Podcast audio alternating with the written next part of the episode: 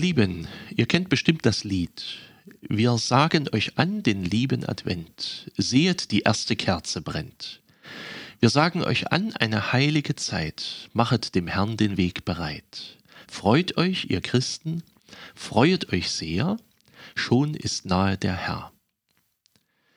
Das ist ein Adventslied, was schon ganze Generationen von Kindern in der Korrende gesungen haben oder im Kindergottesdienst oder im Hauptgottesdienst am ersten Advent.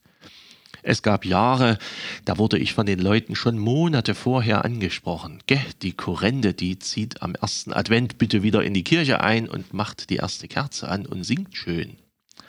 Und jedes Jahr kamen sie dann auch wirklich, die Kinder mit den schwarzen Korrendemänteln und dem Stern, den unser Kirchner extra mal wieder neu gebaut hatte, und dann sangen sie da vorn. Korrenten sind was Tolles und werden von vielen als Weihnachtsbrauch wahrgenommen, wenngleich Korrenten hier und da auch sonst viel singen. Ich möchte Ihnen in dieser Folge und auch einigen anderen Podcast-Folgen ein bisschen was über die Adventszeit erzählen. Die Korrende gehört für mich dazu. In der ersten Adventswoche gibt es aber noch mehr, zum Beispiel den Tag der heiligen Barbara am 4. Dezember. Die Geschichte von ihr geht etwa folgendermaßen. Barbara wurde um 300 in Nikomedien geboren. Das liegt heute in der Türkei, etwas östlich von Istanbul. Ihr Vater war ein Kaufmann, ihre Mutter ist schon früh gestorben. Der Vater war häufig auf Geschäftsreise und dann war Barbara mit einem Lehrer und dem Hauspersonal allein zu Hause. Irgendwann hat sie von Jesus gehört und von seinen Taten und immer mehr und immer öfter. Sie wurde fast süchtig nach Jesus-Geschichten und wollte irgendwann Christin werden. Sie wurde als junge Frau getauft. Der Vater war darüber sehr verärgert. Er hatte eigentlich schon Pläne für sie und auch schon einen Ehemann für sie rausgesucht, der aber eigentlich keine Christin heiraten wollte. Also versuchte der Vater alles, um Barbara vom Glauben an Jesus abzubringen. Dabei ging er leider ziemlich weit, unglaublich eigentlich. Er ließ seine eigene Tochter ins Gefängnis werfen. Der damalige römische Kaiser war ohnehin ein Christenverfolger, die Zeiten waren schlecht für Christen. Auf dem Weg zum Gefängnis, das war mitten im Winter, ging Barbara an einem Kirschbaum vorbei, und ein Zweig blieb an ihr hängen. Im Gefängnis bemerkte sie das und stellte dann den Zweig ins Wasser. Und an dem Tag, an dem Barbara dann hingerichtet werden sollte, blühte der Zweig. Sie freute sich sehr, dass dieser leblose Zweig blühte an ihrem Todestag, und sie sah darin ein Zeichen. Auch die Menschen werden blühen, wenn sie hier auf Erden sterben.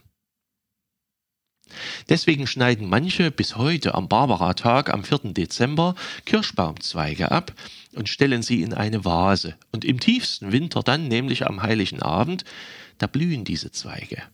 Das ist ein schöner Brauch. Kann man dieses Jahr mal machen, sofern man einen Kirschbaum hat. Was ich selbst in der Adventszeit oft mache, ist, mich richtig ins Gewühl zu stürzen. Weihnachtsmarkt. In Dippoldiswalde gehe ich oft zum Bratwurststand, danach ein Glühwein.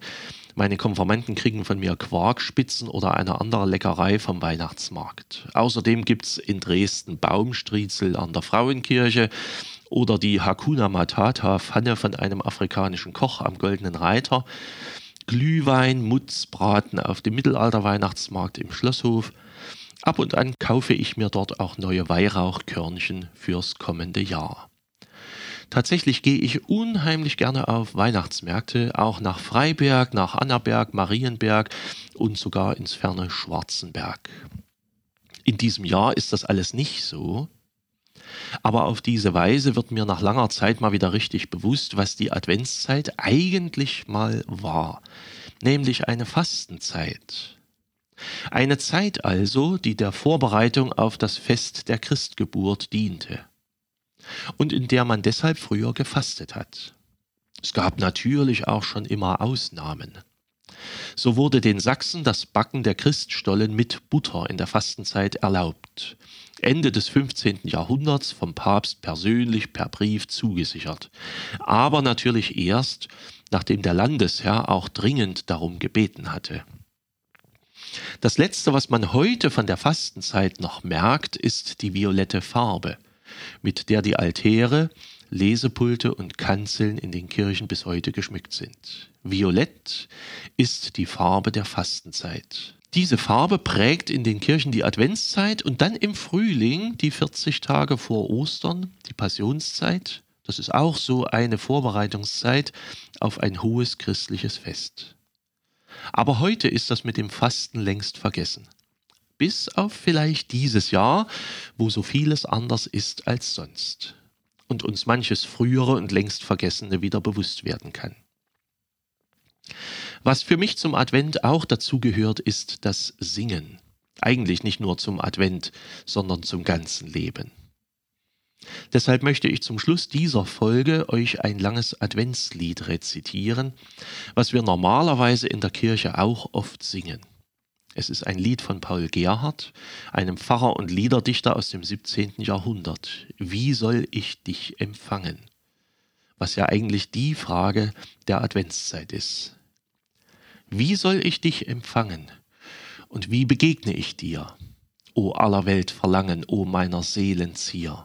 O Jesu, Jesu setze mir selbst die Fackel bei, damit, was dich ergötze, mir kund und wissend sei. Dein Zion streut dir Palmen und grüne Zweige hin, und ich will dir in Psalmen ermuntern meinen Sinn. Mein Herze soll dir grünen, in stetem Lob und Preis, und deinem Namen dienen, so gut es kann und weiß. Was hast du unterlassen zu meinem Trost und Freud? da Leib und Seele saßen in ihrem größten Leid? Als mir das Reich genommen, da Fried und Freude lacht, da bist du, mein Heil, kommen und hast mich froh gemacht. Ich lag in schweren Banden, du kommst und machst mich los. Ich lag in Spott und Schanden, du kommst und machst mich groß und hebst mich hoch zu Ehren und schenkst mir großes Gut, das sich nicht lässt verzehren, wie irdisch Reichtum tut. Nichts, nichts hat dich getrieben zu mir vom Himmelszelt, als das geliebte Lieben, damit du alle Welt in ihren tausend Plagen und großen Jammerlast, die kein Mund kann aussagen, so fest umfangen hast. Das schreib dir in dein Herze, du hochbetrübtes Heer, bei denen Gram und Schmerze sich häuft je mehr und mehr. Seid unverzagt, Ihr habet die Hilfe vor der Tür, der eure Herzen labet und tröstet, steht allhier. Ihr dürft euch nicht bemühen, noch sorgen Tag und Nacht, wie ihr ihn wolltet ziehen mit eures Armes Macht. Er kommt, er kommt mit Willen, ist voller Lieb und Lust, all Angst und Not zu stillen, die ihm an euch bewusst. Auch dürft ihr nicht erschrecken vor eurer Sünden Schuld. Nein, Jesus will sie decken mit seiner Lieb und Huld. Er kommt. Er kommt den Sündern zu Trost und wahrem Heil, schafft, dass bei Gottes Kindern verbleib ihr Erb und Teil. Was fragt ihr nach dem Schreien der Feind und ihrer Tück? Der Herr wird sie zerstreuen in einem Augenblick. Er kommt, er kommt. Ein König, dem wahrlich alle Feind auf Erden viel zu wenige zum Widerstande seind. Er kommt zum Weltgerichte, zum Fluch dem, der ihn flucht. Mit Gnad und süßem Lichte dem, der ihn liebt und sucht. Ach komm, ach komm, o Sonne, und hol uns allzumal zum ew'gen Licht und Wonne in deinen Freudensaal. Seid herzlich gegrüßt, euer Pfarrer Schurig.